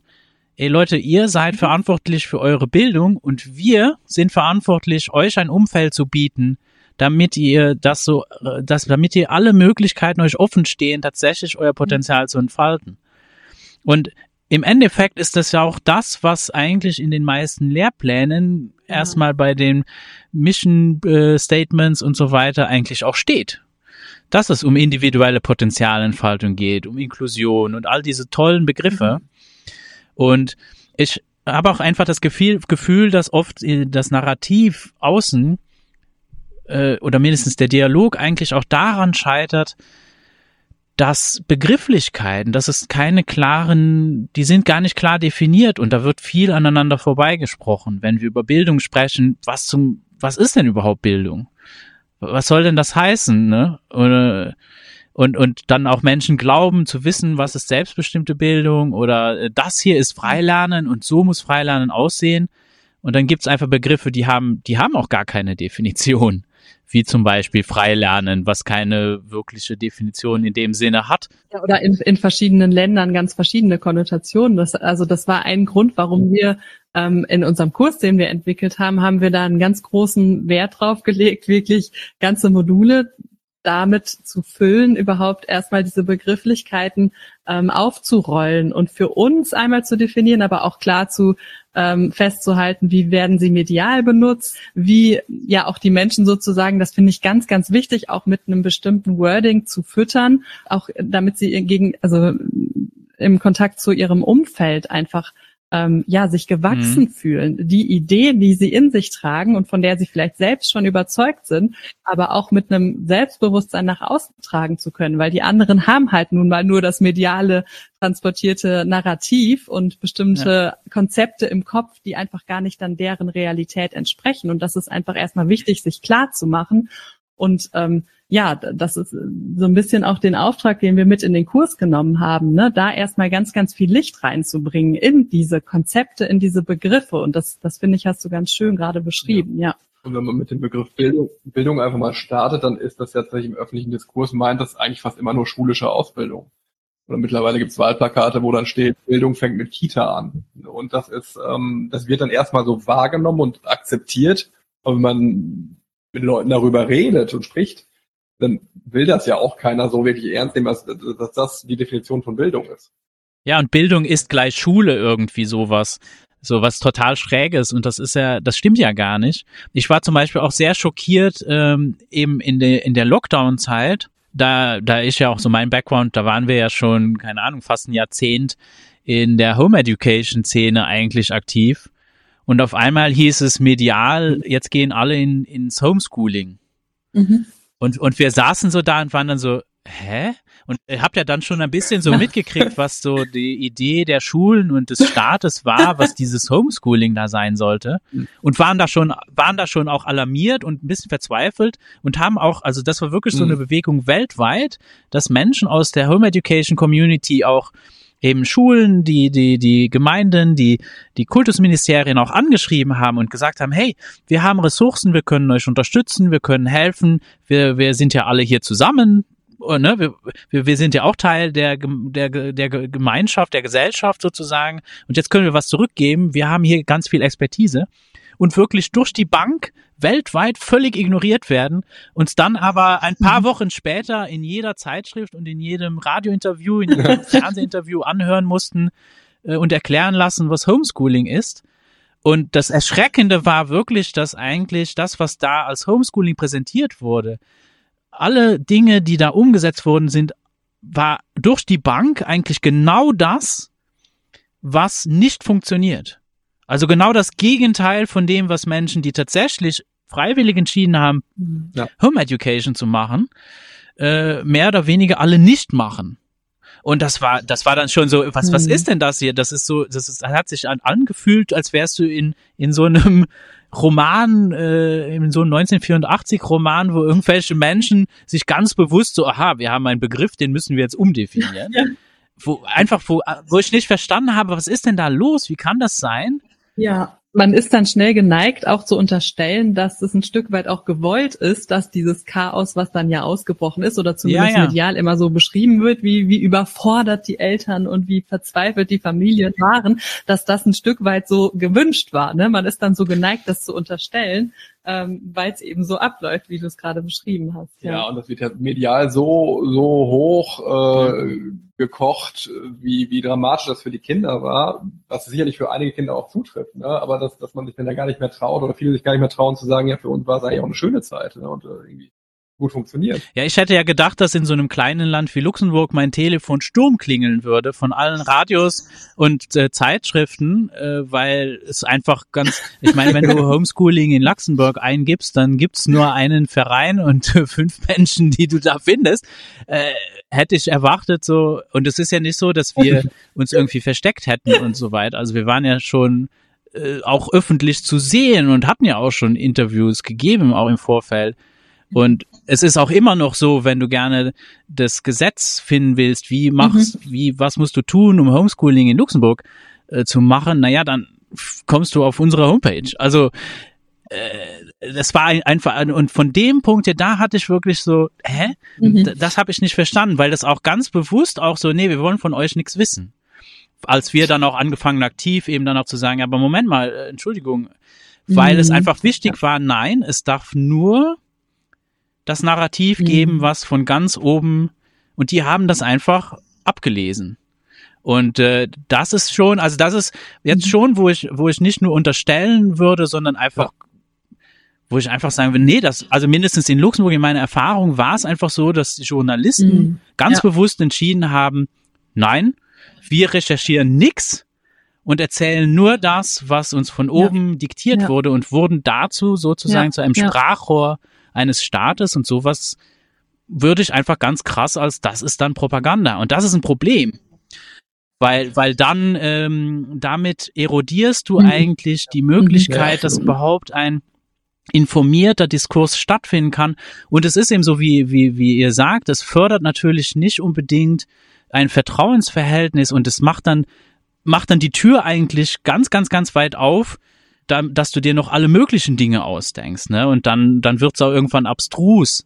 Ja, wobei ähm, ich, ich als Soziologin, wir gucken uns ja auch immer die nicht intendierten Folgen an von solchen Dingen. Und ich finde natürlich, ähm, wenn man jetzt mal das große ganze Bild sich einholt, nichts wird nachhaltig der ganzen Bewegung aus dem Schulzwang heraus mehr helfen als das, wie es und was passiert ist. Das muss man auch ganz klar sehen. Ne? Auch wenn es währenddessen natürlich abstrus war und ist und ähm, man sich vieles an Chaos gerne erspart hätte, aber große Umbrüche, das zeigt mhm. ja auch mhm. einfach der Blick in die Geschichte. Also braucht manchmal auch dieses Chaos ähm, und, und gewisse ne, und gewisse Einblicke. Und für mich fühlt sich das im Nachhinein immer an wie so ein, wie einfach so eine riesige Lupe, die da jetzt so draufgelegt wurde, ähm, ja, wo eigentlich niemand mehr rausgeht und und äh, nicht sagt irgendwie, mhm. das das stinkt hinten und vorne einfach alles, ne? Also und das ja, ich glaube, nachhaltig hilft das dem Ganzen. So absurd das erstmal klingt, aber ich glaube, du weißt, was ich meine.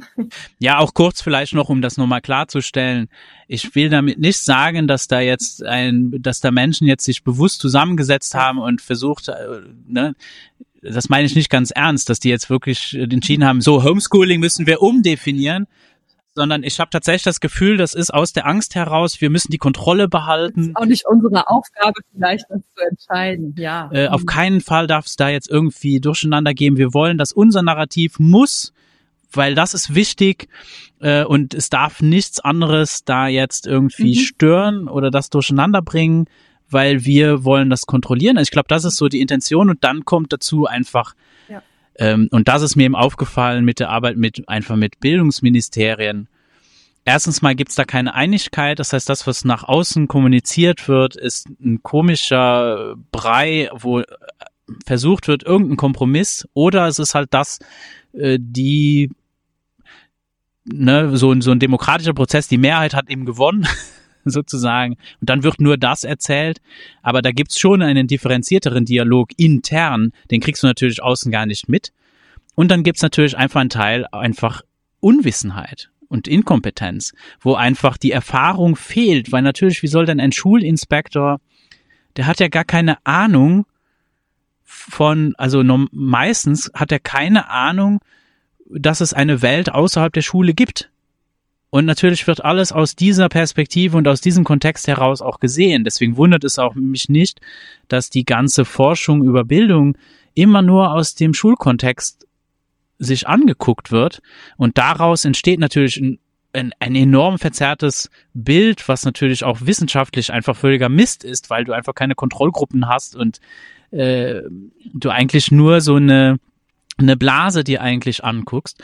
Und die wäre genauso ein Mist, wenn du nur äh, dir jetzt zum Beispiel eine Blase von, äh, ich gucke mir jetzt nur äh, Summerhill an und setze das überhaupt nicht in einen größeren Kontext. Oder guck mir gar nicht an, was ist denn eigentlich der, der, Soziolo der sozioökonomische Hintergrund der Eltern und so. Weißt du, würde das jetzt einfach mal so, so ist es jetzt einfach für alle. So, das ist ja alles viel, viel, viel komplexer. Und diese Komplexität ist natürlich schwer in ein Narrativ zu packen und dann irgendwelchen Menschen verständlich dann auch zu erklären. Ja. Ich würde sogar so weit gehen und sagen, dass so ein Schulinspektor noch nicht mal die Schule selber kennt, sondern nur die Schulinspektion. Ja, also der, wenn er sich Schulen anschaut, dann ist das ja auch immer unter bestimmten Bedingungen, dann weiß die Schule in der Regel Bescheid, werden da bestimmte Sachen nur gezeigt, die auch vorgefunden werden mhm. sollen. So eine Begehung ist halt auch noch mal ein System an sich, ne? Also wenn man es jetzt mal so äh, beschreibt. Ja. Genau, das ist, das ist total ein total wichtiger Aspekt nochmal. Und jede Behörde hat halt wirklich ihre eigene Logik. Da poppt dann ein Kind, was nicht zur Schule geht, als Problem auf dem Computer auf und dann ist das ein Problem.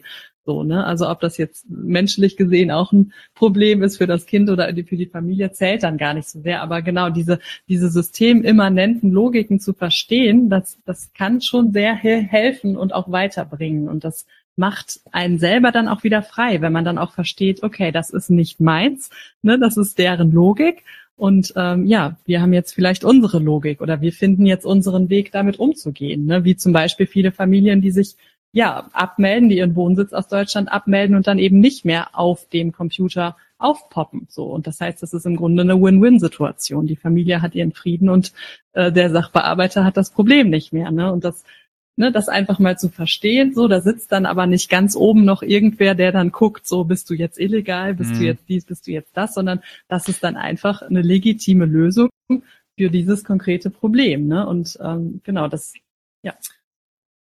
Ja, und ich glaube, man muss auch dieses, dieses Wort illegal so ein bisschen relativieren. Ne? Also das, ähm, das ist was, wo man sich schnell in ja. die Ecke gestellt ja. führt. Aber selbst in Deutschland ist es ja in den meisten Bundesstaaten zumindest äh, eine Ordnungswidrigkeit. Genau, das ist auch sehr wichtig. Das Narrativ stimmt zum Beispiel auch nicht, dass eben Hausunterricht oder Homeschooling und so weiter einfach in Deutschland verboten wäre. Das stimmt nicht.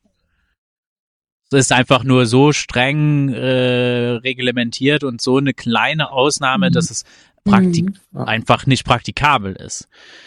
Aber verboten ist es nicht. Ja.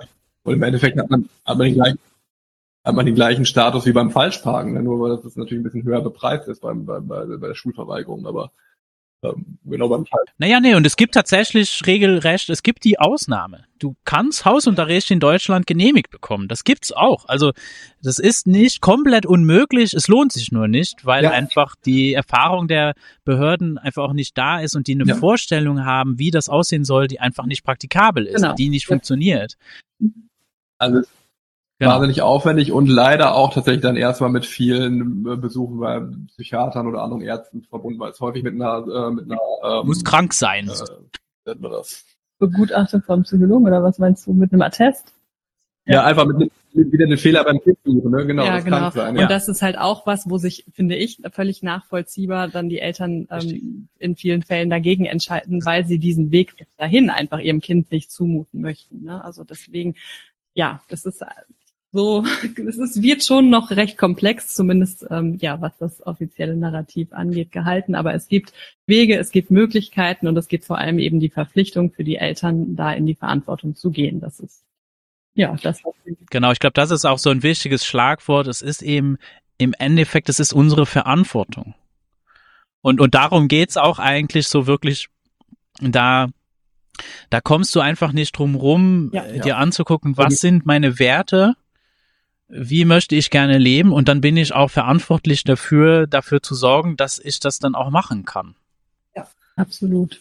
Genau, und das ist schön, dass du das sagst. Das, wie möchte ich leben? Äh, also eine Vision von einem Familienleben äh, spielt auch bei unserer Arbeit eine ganz große Rolle, dass man das, ähm, dass man das ausbildet und sich dann nachher danach auch dran ausrichten kann. Und das kann halt eben sein, dass man komplett aus der Schule rausgeht, aber es kann natürlich für Familien auch besser passen, dass man in der Schule bleibt, wo man schon immer war, aber die Haltung ändert. Mhm. Oder dass man äh, eine Halbtagsschule besucht auf einmal. Mhm.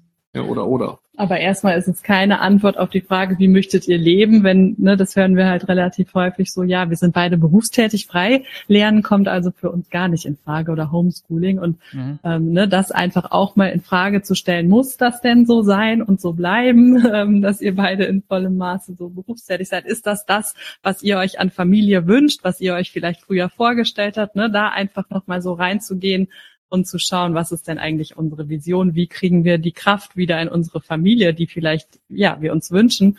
Ähm, das finde ich auch eine sehr, ähm, ja, wichtige Frage. Ja, und äh, ich denke auch eben dieses Narrativ auch aufzubrechen, wir hätten keine Wahl. Natürlich habe ich eine Wahl. Ich muss nicht zu zweit arbeiten. Ich muss auch nicht, keine Ahnung, Schulden machen, ja. um mhm, ein Haus genau. zu bauen oder also das sind Dinge, die die muss ich nicht machen genau. und dann das zu ersetzen durch ja, das habe ich so gewählt, mhm. das habe ich mir so ausgesucht. Und äh, passt das eigentlich zu dem, was ich auch wirklich möchte? Absolut, man hat immer immer Entscheidungen Genau, deswegen wieder dieses große Thema Entscheidungsfindung und ähm, ja, einfach ja. auch bewusst machen, wo, wo treffe ich denn eigentlich auch eine Nichtentscheidung über viele Jahre ist eine Entscheidung. Aber eine, die mir vielleicht eher schadet, als wenn ich aktiv Entscheidungsfindung gehe. Ne? Ja, und der Weg in die Selbstbestimmung Bildung, Entschuldigung, wegen selbstbestimmte Bildung ist eben nicht eine große Entscheidung, es sind ganz, ganz viele kleine Entscheidungen. Genau, und sie beinhaltet, es ist eben auch eine Entscheidung, wenn selbstbestimmte Bildung betrifft nicht nur den jungen Menschen, es ist einfach eine, eine Haltung fürs Leben. Es ist eigentlich ein, ein Lebensmodell, ein, der einfach gewisse Dinge mit sich bringt und mhm der so vielfältig und unterschiedlich sein kann, wie es eben Menschen auf dem Planeten gibt. Einfach, mhm. es gibt nicht den einen Weg, es gibt einfach, ja, wie viele Milliarden Menschen haben wir gerade auf dem Planeten? So viele We verschiedene individuelle Wege gibt's. Und natürlich gibt's äh, da gewisse Voraussetzungen, äh, die uns die uns da helfen. Und das ist natürlich ja. so toll, auch eben, das, das finde ich toll, auch eben, wenn du die Möglichkeit hast, dich zu vernetzen, mit anderen Menschen, dich auszutauschen, neue Erfahrungen machen zu können, so dass du überhaupt mal drauf kommen kannst, dass es vielleicht noch ganz andere Dinge gibt und dich so inspirieren lassen kannst, dass es nicht unbedingt darum geht, jetzt einen bestimmten Weg von irgendjemandem nachzuahmen, mhm. äh, sondern wirklich da mhm. einfach, ja, du, du, man kann das als Angebot annehmen, sich inspirieren zu lassen, was ist eigentlich mhm. möglich in der Welt. Mhm. Und desto mehr ich so rumreise und mit Menschen spreche, desto mehr stelle ich immer fest, boah, und, und das geht auch? Cool. Und, und das hier geht auch noch. Und ja, und natürlich gibt's, es ist, ich glaube, es ist schon gut, und das finde ich, ist, da ist die Arbeit von Peter Gray zum Beispiel für mich jetzt persönlich einfach unheimlich wertvoll, einfach weil er das auch einfach ja, in Form von Forschung, und das ist ja auch die Aufgabe von, von wissenschaftlichen oder empirischen Studien auch zu solchen Themen oder eben soziologischen Studien, einfach mal zu gucken, na ja, aber gibt's vielleicht trotzdem irgendwelche Bedingungen, die das schon wirklich möglich machen und sich damit zu, auseinanderzusetzen, halte ich schon für, für, für sehr, sehr wichtig. Einfach in welcher Form auch immer, ne? Das muss ja nicht in Form von einem Buch oder einem Film gucken sein, sondern es kann auch in Form von Erfahrung sein aber eben ja, irgendwie sich damit zu beschäftigen. Und wir leben halt nicht in einem Vakuum. Ich glaube, eine Familie alleine ist nicht genug. Ja, das schränkt einfach die Möglichkeiten ein. Ne? Es ist einfach viel mehr da draußen und es geht ja nicht drum, dass wir junge Menschen jetzt in eine Blase stecken, weil die wollen ja auch in der Welt leben, wo wir eben leben.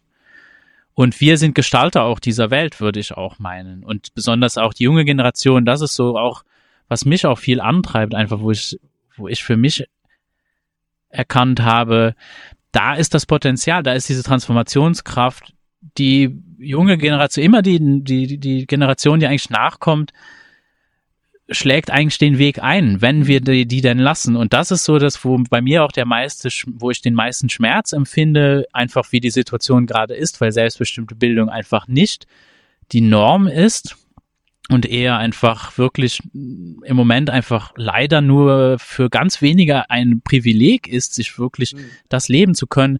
Aber da steckt einfach das ganze Potenzial und wir verschütten das und, und halten das zurück. Und ich würde, ich persönlich würde halt gerne sehen, hey, was passiert eigentlich, wenn wir dieses Potenzial endlich mal loslassen und aus diesem Gefängnis halt befreien, einfach diese Mauern fallen. Und ich glaube, die dürfen einfach fallen, weil wir sind einfach konfrontiert mit mhm. sehr, sehr großen Themen auch, ne? Das, also das ist, die Zeit ist reif. Wir werden das oft gefragt, wie lange dauert es noch? Natürlich geben wir nie irgendwelche zeitlichen, konkreten Prognosen, aber ich habe gar, gar, gar keinen Zweifel, dass wir das noch erleben werden und nicht erst unsere Kinder. Ja ähm, ja, also dass wir das wirklich noch erleben werden und dass es ähm, eher um Monate oder wenige Jahre geht als um Jahrzehnte. So, das ist mein. Ich würde sogar sagen, wir erleben es gerade schon. Also ich, jedes Mal, wenn ich auf einem Unschooler Festival bin oder auch jetzt, ich bin jetzt gerade in Spanien in in einer Nomaden-Community auch, wo, wo, wo das so Thema ist. Ja, richtig. Mittendrin, ja ich sehe das hier überall. Genau. Ich habe jetzt, äh, ja. habe viel jetzt ja. zum Beispiel auch äh, Gemeinschaften mhm. besucht. Überall spüre ich mhm. diese. Ja. Wir sind schon voll drin. Also wir sind voll drin. Es gibt überall schon kleine Orte mhm. und es fängt einfach an, dass diese Menschen, die weltweit eigentlich, und wir sind sehr viele, dass die anfangen, sich gegenseitig zu sehen und sich zu verbinden, miteinander Kontakt aufzunehmen. Und äh, das ist ultra spannend. Da finde ich es auch spannend, einfach mit eurer Arbeit auch, dass ihr dann noch mehr Menschen eben dann mit ins Boot nehmt und äh, eben, ja, jeder dann sich eingeladen fühlt. Es ist wirklich eine Einladung. Einfach komm, komm doch mit. Ja, ja. Ja, und auch abgeholt Manche, manche möchten oder müssen sogar abgeholt werden, nicht nur eingeladen. Und auch das ist total in Ordnung. Ne? Also weil die sich einfach wirklich, wenn man irgendwo auf dem Dorf wohnt und die Nachbarn und die Familie und so weiter, die, die können, für die ist das völlig undenkbar, dass es jemals ein Deutschland ohne Schulzwang gibt. Ähm, so, ne, dann, dann sind die ja wirklich auch darauf angewiesen, ähm, ja, mal so einen Podcast wie von dir zu hören und einfach ne, in, in diese große, weite Welt der selbstbestimmten Bildung reinzufühlen und ähm, ja, um sich dann eben selber auf den Weg machen zu können. Und ähm, ja, deswegen ist es toll, dass es das gibt. Absolut. Und ich bin total sicher, dass, dass sich irgendwann jedes Land das nicht mehr leisten werden kann, dieses Potenzial zu verschenken, indem die Leute abwandern müssen, um das zu leben. Ja, also es ist ja einfach äh, auch Potenzial, was dann weggeht, wo die Leute vielleicht auch einfach äh, außerhalb des Landes bleiben und was, was, was nicht ja. vorkommt. Ich denke auch, dass auch so Bestrebungen, ne, das passiert ja auch, wie was man, wenn man jetzt zum Beispiel ja. nach Frankreich blickt, wo gerade eben von staatlicher Seite wirklich sehr viel Energie reingesteckt wird, diese außerschulischen Wege zu erschweren und äh, regelrecht zu verhindern, also so einen, einen Weg zu gehen, einzuschlagen in, äh, wie Deutschland dann ähm, eben von dem gesetzlichen Rahmen her, äh, dass das auch das ist ein, hm. ein Versuch, na klar, äh, ne, versucht so das alte System sich zu erhalten. Ich glaube, das ist auch einfach systemisch bedingt, was das macht auch jedes System, äh, dass du immer, dass, dass die, dass, dass sich das erhalten möchte und dass das eher ein Ausdruck ist, so, ja. aha, okay, es ist also schon so viel Energie in die andere Richtung, dass das System sich bedroht fühlt, aber dass einfach erkannt wird, hey, Moment mal, diese Idee von der selbstbestimmten Bildung, mhm. also einfach nur, das ist eine Realität. Das ist einfach, wie wir Menschen, das ist, das entspricht einfach am nähesten, wie wir gerade verstehen, wie Lernen eigentlich funktioniert. Und vieles verstehen wir da gar nicht. Aber was mittlerweile sehr klar ist, Zwang ist es absolut nicht.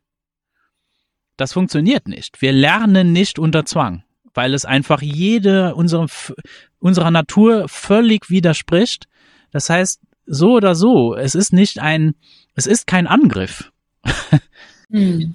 Ja. Und da müssen wir nur in die Tierwelt schauen, ne? wie alle Säugetiere Kinder von Säugetieren einfach lernen. Ne? Das ist, äh, da gibt's nirgendwo irgendwie, dass ich was wie eine Schule gebildet hätte oder sowas. Oder auch in den, äh, in den nativen Kulturen, die noch, äh, die noch auf der Welt sind. Ja, und die Natur funktioniert auch nicht in Konkurrenz. Das ist auch ein Narrativ, was einfach nicht stimmt, sondern es ist wirklich eine Symbiose und deswegen es ist nicht aber das ist eben genau. noch gerade das, was so sind wir aufgewachsen mit diesem Narrativ. Ja, wir sind in Konkurrenz und deswegen ist es natürlich klar, dass es dann vielleicht im ersten Moment erstmal als Konkurrenz äh, verstanden wird. Oh, jetzt kommen hier irgendwelche Menschen mit neuen Ideen, die wollen mit uns konkurrieren. Ich glaube zum Beispiel auch eben, wie ihr vorher schon gesagt habt, wenn die Schulpflicht jetzt fällt, werden die meisten, wenn die, also die wird fallen irgendwann, äh, auch weltweit, dann werden trotzdem die meisten Menschen in Schulen gehen oder in irgendwelche Gebäude hingehen.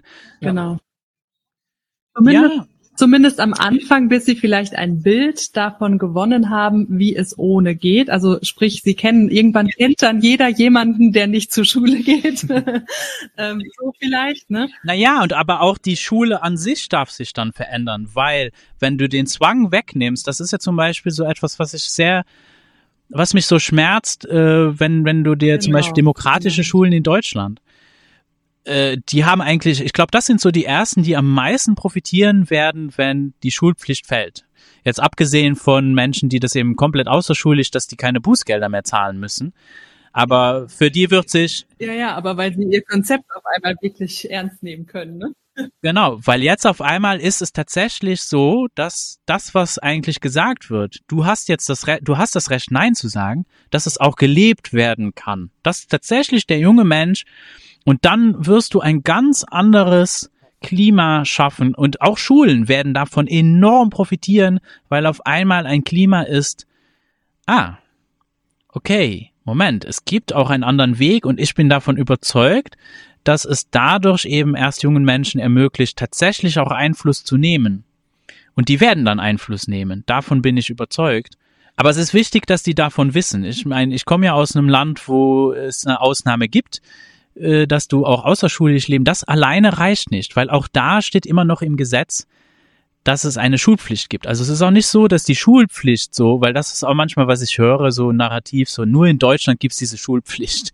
Das stimmt so nicht. Also auch in Luxemburg steht klar im Gesetz, ab diesem Alter musst du eine Schule besuchen. Also das steht so. Ne? L'obligation de fréquenter une école. Also die Pflicht, eine Schule zu besuchen. Für diesen Zeitraum. Und dann gibt's eine Ausnahme dazu. Also auch das muss da weg. Es muss klar nach außen kommuniziert werden. Nein, nein, nein. Der Staat hat eine Pflicht, Bildung anzubieten und nicht nur der Staat, sondern es ist nicht einfach der Staat, sondern wir als Gesellschaft haben eine Pflicht, es Menschen zu ermöglichen, lebenslang sich bilden zu können und dies nicht zu behindern. Das ist eher eine Frage, wie, wie können wir es nicht behindern, als eine Frage von, wir müssen ein bestimmtes Wissen in Menschen reinstopfen, ja. weil das eh nicht funktioniert. Und das finde ich zum Beispiel auch interessant, dass so ja sogar die schulinternen Studien eigentlich zeigen, und da gibt's ja die Studien zum Beispiel mit dem Abitur, wo dann geguckt wird, aber wie viel weißt du noch nach so einem Abitur von dem, was du da in dieser Prüfung geschrieben hast? Und da kommt ja wirklich auch, egal in welchem Land diese so Tests gemacht werden, kommt eigentlich ja. bei raus, dass davon nicht sehr viel hängen bleibt. Also, es wird immer andersrum argumentiert, aber in echt steht die Schulpflicht dem Recht auf Bildung ja im Wege.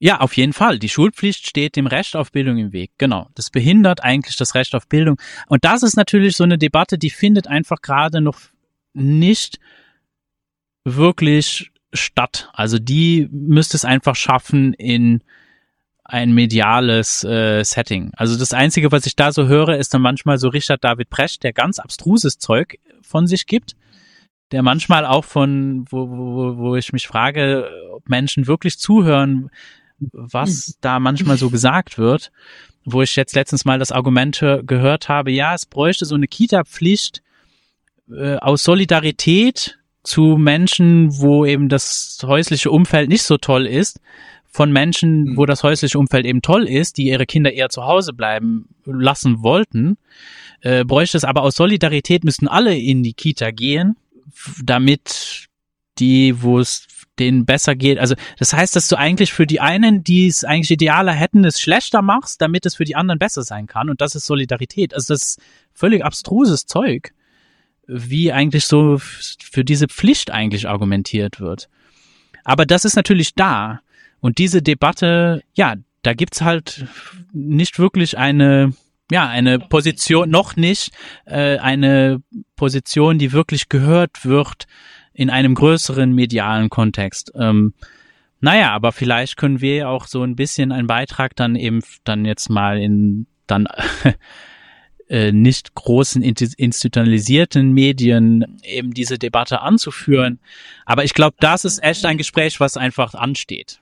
Genau, aber das zeigen ja letztendlich die letzten zwei, drei Jahre zeigen ja, dass die echten Debatten, also mit echten Standpunkten und Rückgrat und so, dass die ja längst nicht mehr in den großen Medien geführt werden, sondern dass das eben diese kleineren Formate, sag ich mal, auch ähm, in alternativen Medien sind, wo letztendlich ähm, ja echte Debatten hinverlagert wurden jetzt. Ne? Und ähm, ja, irgendwann steht natürlich auch wieder an, dass der Weg dann in die andere Richtung wieder geht. Aber ich denke, dass es einfach auch so liegt in der Natur dieses Umbruchsprozesses jetzt, ne, dass auch die Medien einfach jetzt erstmal ähm, ja bestimmte Hausaufgaben ja. vor sich haben und ja, dann wird es, glaube ich, da habe ich auch keinen Zweifel, da auch wieder stattfinden. Ja. ja, und wir auch nicht darauf warten müssen. Also es ist ja nicht, dass wir jetzt um Erlaubnis von ZDF fragen müssten, ob wir darüber sprechen dürfen. genau. Ja, wäre noch schöner. Ja, ähm, habt ihr noch irgendwie vielleicht abschließend irgendwas, was ihr Menschen irgendwie inspirierend mit auf den Weg geben wollt, die jetzt vielleicht zuhören oder auch mal einfach, wo, wo kann man euch finden? Ja, also wir haben ähm, ja verschiedene Möglichkeiten, wie man uns findet. Gestartet sind wir tatsächlich erstmal mit einem Telegram-Kanal, der aber irgendwie sehr schön immer weiter anwächst, wo wir auch ähm, ja regelmäßig äh, Live-Calls anbieten, ähm, wo zum Beispiel aber auch ähm, ja kleinere Artikel, ähm, Gedanken, Inspirationen ähm, wir regelmäßig teilen und auch sowas wie einen Mutausbruch zum Wochenende, wo eben ähm, ja, weil uns das einfach ein Anliegen ist, dass ja verschiedene Menschen mit verschiedenen Wegen ja zu Wort kommen, ihre Wege ja in die Mut, ähm, in den Mut ähm, teilen, weil das einfach was ist, wo wir immer wieder sehen, Mut ist einfach wahnsinnig ansteckend. Und diese Ansteckungsgefahr oder dieses Potenzial möchten wir einfach nutzen das heißt, wir sprechen ganz viel mit Menschen, haben selber uns jetzt auch an den Start gemacht mit einem kleinen Podcast. Ähm, das sind alles Dinge, die in dem Linktree, den, den du ja dann veröffentlicht wirst, ähm, auffindbar sind. Genau, eine Website wird es auch bald geben. Das ist alles in Arbeit. ja, und vor allem eben, wie schon gesagt, ein Videokurs, der ja schrittweise äh, diejenigen, die Interesse haben, mitnimmt, also sowohl durch das Thema Selbstreflexion, inneres Schulkind und so weiter, als auch eben ganz, ganz viel Aufklärung, ganz viel Input, Informationen. Ich hatte gerade schon ja über das Wording gesprochen, aber eben auch rechtliche Hintergründe was dann am Ende wiederum ähm, ja dazu führt, die die eigene Vision zu entwickeln. Und dafür ist es natürlich auch sehr hilfreich, ähm, ins Gespräch zu kommen. Also daher unsere Beratungsangebote. Aber genau, das kann man alles im Linktree finden. Ähm, was uns sehr wichtig ist, ist tatsächlich das Thema, wann komme ich in die Beratung? Weil wir im Moment ja sehr, sehr auffällig finden, dass zu uns viele Familien kommen, bei denen im Grunde ja das Kind schon in den Brunnen gefallen ist, sprich ähm, ja Dinge wie Sorgerechtsentzug, äh, Gerichtsverfahren und so weiter schon ganz groß an der Tagesordnung sind wo natürlich dann der Spielraum schon sehr verengt ist. Und ähm, ja, das ist uns einfach nochmal ein Anliegen, ähm, ja, einzuladen, zu viel, viel früheren Zeitpunkten und in früheren Phasen einfach sich schon Unterstützung zu holen, weil dann hat man wirklich die Möglichkeit noch einen, ähm, ja, einen Weg zu finden, der einem alle Möglichkeiten offen lässt, wo man die Flexibilität einfach so, wie sie da ist, auch noch, ähm, ja, nutzen kann. Ähm, sprich, entweder, wenn man schon weiß, mein Kind müsste nächstes Jahr in die Schule ähm, und ich ne, mache mir jetzt schon mal Gedanken, eruiere schon mal meine Möglichkeiten oder aber ist schon längst in der Schule und es kribbelt uns alle aber in den Fingern. Genau, was wir natürlich auch ganz wichtig finden, ist der Weg in der Schule. Wie kann man den friedvoll gestalten? Weil manchmal hat es ja auch mit selbstbestimmter Bildung gar nichts zu tun, ein Kind aus der Schule zu nehmen, nämlich dann, wenn das Kind explizit in der Schule sein möchte. Ne? Also es gibt ja wirklich viele Kinder, die explizit sagen, ich möchte aber oder ich möchte jetzt wieder in, der, in die Schule. Und das ist dann natürlich ganz wichtig, dem auch nachzukommen. Und dann hat man natürlich trotzdem noch ganz, ganz viele Möglichkeiten, das zu begleiten und dem Kind ja eine Stimme zu verleihen, das Kind zu ermutigen, sich dort ähm, ja sozusagen nicht unterkriegen zu lassen, vieles aufzufangen und so weiter. Und ja, auch das sind eben Themen, wo wir gerne bei begleiten. Alles zu unserem Angebot, wo man findet, gesagt. Ich möchte abschließend noch sagen, dass man viel über die äh, Schattenseiten spricht und die Schwierigkeiten. Und ich möchte sagen, dass es sich absolut lohnt, den Weg in selbstbestimmte Bildung zu gehen. Dass es einfach wunderbar ist, äh, die eigenen Kinder dabei begleiten zu können. Und der Schritt für jede, jede Familie, denke ich, möglich ist, die möchte. Das ne, sind dann immer andere Schritte, vielleicht erst kleinere Schritte. Aber dass das einfach für jede Familie möglich ist, wenn man das wirklich möchte. Man kriegt ganz, ganz viel zurück, ja. Das rührt einen immer wieder aufs Neue. Mhm. Ja, das kann ich auch nur bestätigen, dass es es, es stimmt, dass man äh, gerne viel den Fokus auf diese Schattenseiten liegt, aber eigentlich, das ist im Endeffekt gar nicht so wichtig, sondern das ist wirklich, das ist so unheimlich, das ist so, das ist unbezahlbar, dieses Geschenk. Und auch jedes Mal, wenn ich, also ich fühle mich unheimlich privilegiert, dass ich einfach mit Menschen zusammen sein darf, die diesen Weg einschlagen. Und das gibt mir jeden Tag einfach so viel Energie und äh, ja, das ist einfach nur Freude, mit jungen Menschen zusammen sein, die frei und selbstbestimmt sich bilden. Es, es ist einfach schwer in Worte zu fassen, wenn man das noch selber gar nicht erlebt hat, weil wirklich dieser Unterschied ist, ist sehr subtil, aber, aber unheimlich stark und belebend, ja. ja. Ja, absolut belebend. Und das ist einfach eine Freude auch. Und es ist auch viel eben diese, ja, sich auch auf Augenhöhe zu, zu begegnen. Ne? Wir haben oft, ich habe das Gefühl, so oft ist so ein Bild, dass, dass junge Menschen, das wären noch keine so richtigen Menschen, die sind noch nicht richtig fertig oder irgend sowas. Oder die hätten noch mhm. nicht so viel zu sagen und deswegen, ne, aber das, das stimmt einfach nicht. Ja. Ja, es ist keine Gleichwürdigkeit da. Ne? Mhm. Ja, ja, ja. Ja, vielen Dank, Max, für die Einladung. Genau. Und das war ein sehr schöner Austausch, sehr bereichernd. Ja. ja, euch beiden auch vielen, vielen Dank für das Gespräch. Es hat mir sehr viel Freude gemacht und ja, ich hoffe, wir können das bei Gelegenheit nochmal wiederholen und noch mehr über die, über die tollen Aspekte eben auch von selbstbestimmter Bildung auch uns nochmal eben im Detail unterhalten und wünsche euch alles Gute auch mit dem Kanal und ja, in diesem Sinne, wie wäre es mit selbstbestimmter Bildung? Dieser Podcast ist möglich dank Zuhörern wie dir. Wenn du einen einfachen Weg suchst, meine Arbeit zu unterstützen, abonniere meinen Podcast doch bei Spotify, Apple, Google oder bei meinem Telegram-Kanal What About SDE. Ein Review oder Teilen mit Freunden hilft auch sehr dabei, dass mehr Menschen den Podcast finden können. Ich freue mich auch über jede finanzielle Unterstützung, entweder mit einer einmaligen Spende oder mit deiner monatlichen Unterstützung auf Patreon. Mit dieser unterstützt du nicht nur meine Arbeit mit dem Podcast, sondern auch alle anderen Projekte in Bezug auf selbstbestimmte Bildung, wo ich mich engagiere. Alle Links findest du in der Beschreibung. Bis zum nächsten Mal bei Wie wäre es mit selbstbestimmter Bildung?